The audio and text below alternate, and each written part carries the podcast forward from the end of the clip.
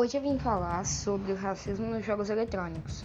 Algo que está acontecendo muito em transmissões ao vivo, em vídeos gravados, é o racismo.